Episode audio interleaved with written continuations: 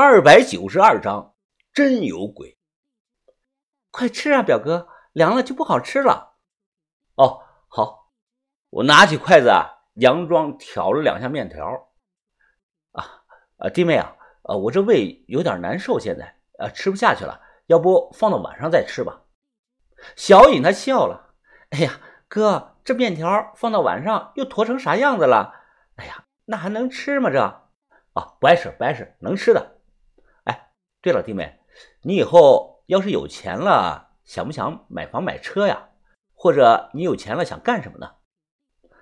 小颖呢，掂了掂孩子，她面露出了憧憬之色。啊，哥，买房子我还没有想。打算啊，先租着住吧。不过可以先给亮子买辆车。如果以后条件再好点啊，我想把我妈从四川接过来一起生活。以后孩子大了不好教育，这样有我妈在，我也能放心些。我听得不住的点头啊，这是标准型的贤妻良母式的回答，不考虑自己，专心教育子女，给老公买车，接父母从农村来到城里享福。这句话挑不出任何毛病来，但小颖越回答的滴水不漏，我越感觉到是心惊肉跳啊！我可能是走眼了，小颖可能还藏着一副面孔。我又看了眼碗里的面条，心想保不准里边有这个老鼠药、百草枯什么的。亮子从小和我穿一条开裆裤长大，他是个什么样的人我最清楚。要说亮子想黑吃黑弄死我。我根本不信，他就没那个胆子。但小颖就不一样了。首先，我跟他不熟，认识啊也总共不到几个月，自然就谈不上有多么深厚的感情了。如果他把我弄死，把货一卖，轻轻松松拿到几百万。再者呢，小颖和亮子啊就没领这个结婚证，不是合法的夫妻。事后他拍拍屁股一走了之，哎，一点辙都没有。想通了其中的利害关系，我后怕不已。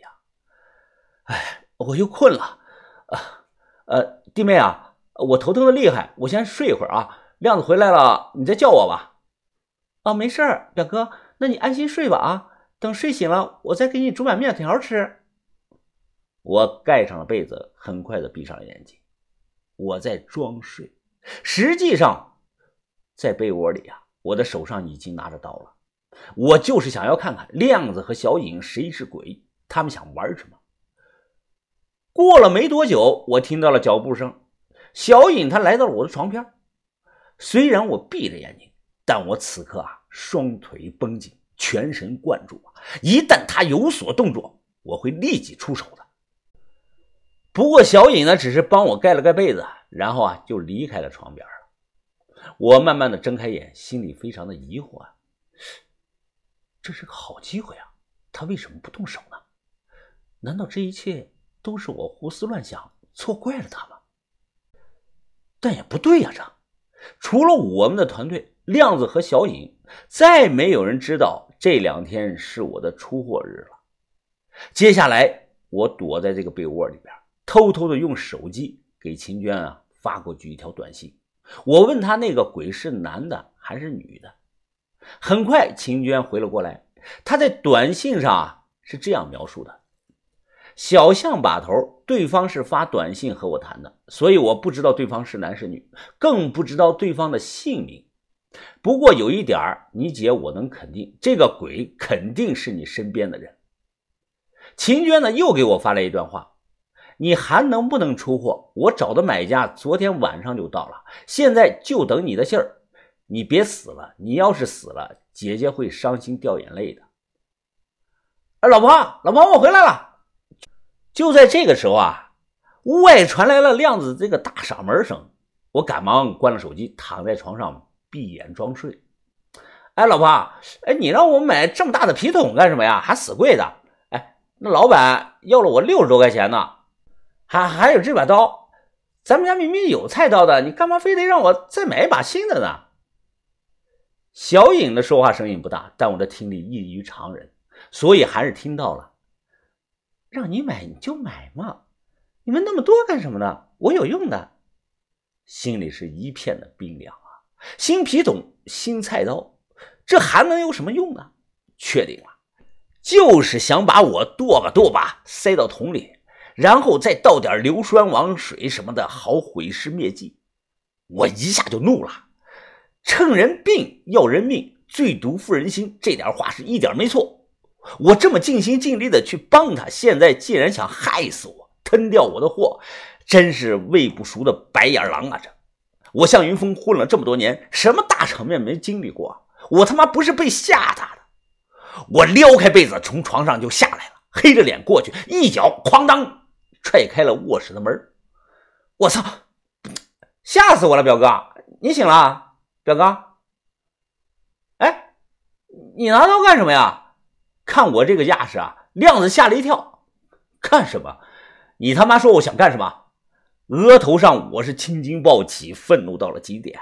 我用着这个刀指着小影，臭他妈不要脸了！我向云峰对你不薄啊，要不是没有我的帮忙，几个月前你他妈连奶粉钱都买不起，你为什么要这么干？你给我说。小影的脸色非常的煞白，她非常的惊慌。表表哥。表哥，我不懂，你到底在说什么呀？你他妈还在装？收尸桶都给我买好了，是不是啊？来来来来，我现在就站在这儿，杀了我，钱就是你们的。他妈臭不要脸的，你来呀你！亮子呢？哐当一声踢翻了凳子，他指着我怒骂呀：“表哥，你听听你自己说的是什么人话？你你还是人吗？小云怎么可能会有会是那种人呢？你他妈给我滚蛋啊！闭嘴！”是不是那种人？你让他自己说说看，看我是不是冤枉了他？你还不知道吧？人家都告诉我了，有人想黑吃黑，吞掉我这批货。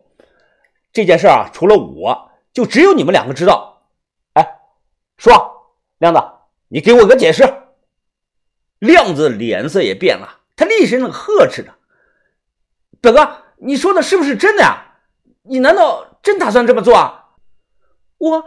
我不不是的，我我我没有啊，我我小颖都哭了，她流着泪大声的辩解，我根本就没有那么想过，表哥，我之所以让亮子买皮桶和菜刀，是因为我想中午做点盒饭放到皮桶里，用小推车推着在潘家园卖点小饭，我真没有那么想过，表哥你冤枉我了，呜呜呜呜小孩也被吓哭了，这个时候啊哇哇大哭。卖饭，我一愣，稍微有点犹豫了。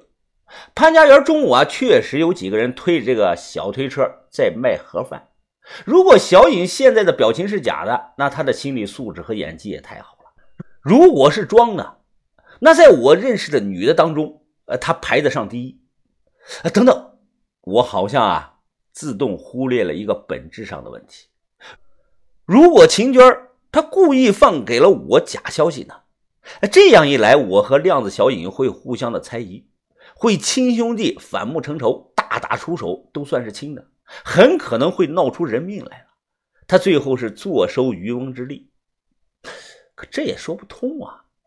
如果秦娟是这个鬼，如果他想黑吃黑，以他在道上的人脉，完全可以找个职业的人来把我弄死。然后呢，再找个荒山野岭挖个坑，哎，把我一埋，谁都找不到我。这样是又有效率又有速度。我现在到底该信谁呢？一边是兄弟弟妹，一边是老朋友秦娟。表哥，表哥，你你怎么能那么怀疑我呢？怎么能那么骂我呢？小颖呢，哭着跑回了卧室，砰的关上了门。我蹲在地上抽着闷烟，亮子也黑着脸蹲了下来。表哥，小颖是什么人？我比你清楚，他就不可能做出来那种事儿的。那就是你，我？哎呀，表哥，你可别开玩笑了，你你还能不了解我呀？咱俩是亲表兄弟，从小就穿一条裤子长大的，我他妈那么干还是人吗？这，哎。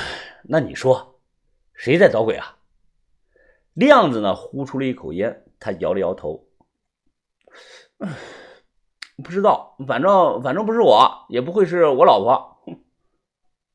哎，对了，亮子，车上的货呢？你卸到哪儿了？呃，我放到宾馆了。那么多货一直放在这个破车上，停在外头也不安全啊！这，哎，现在谁在宾馆看着咱们的货呢？亮子猛地一拍腿，范神爷，范神爷在看着呀。